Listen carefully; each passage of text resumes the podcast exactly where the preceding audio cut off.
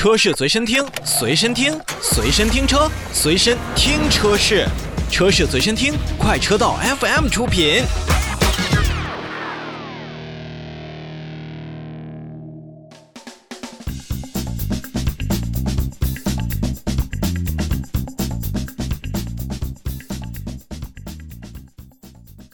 之前呢，有媒体报道说是在二零二一年的第四季度，就是大概在十到十二月份吧，销量目标的压力下呢，特斯拉也是为了应对广泛的半导体芯片的短缺呢，决定削减一部分的车辆的转向架构当中的一个电子控制单元啊，其中就包括中国所产的 Model 3和 Model Y。特斯拉的这种转向的系统当中呢，原本是有两个电子控制单元的，那么这次减配。呢是一个叫做二级电子控制单元的部件，那主要是用来备用，据说是不造成安全问题的。这个报道还说呢。有数万辆减配的特斯拉已经出口到了中国以外的地区，包括澳洲、英国、德国，或者是其他的欧洲的地区。目前还不清楚特斯拉是否会减配在美国本土生产，或者说是运往美国本土市场的这样的车辆。那所以说呢，呃，整个的芯片短缺，目前来看，从二零二零年开始到现在还是没有减弱。那么，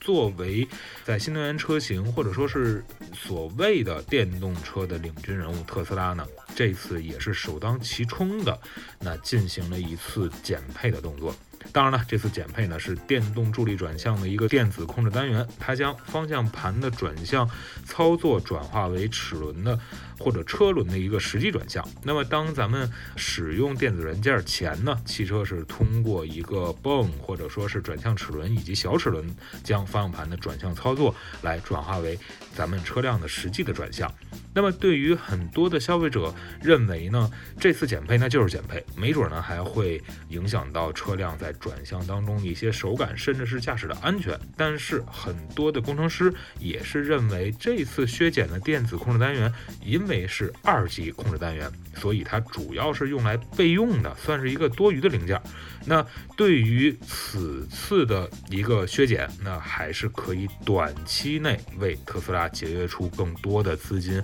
或者说是更好的一个新车的交付的这样的一个程度。其实呢，很长一段时间当中呢，我们也都是看到，就是从双芯片也好，或者说是单芯片也好，确实呢是可以让整个的车辆系统变成更简单的一种状态。但是在某些情况下呢，如果说你想做得更好，那咱们的汽车制造商就要花费大概很长的时间去验证这个事情，你是否需要增加一个配置，或者说是需要减少一个配置。那么对于这一次特斯拉的减配来讲呢，相应是否是不是合理，或者说它的验证有没有足够长的时间来论证由双芯片变成单芯片，并不会影响到车辆的实际的驾驶的这样的感。觉，那么我们现在还不得而知。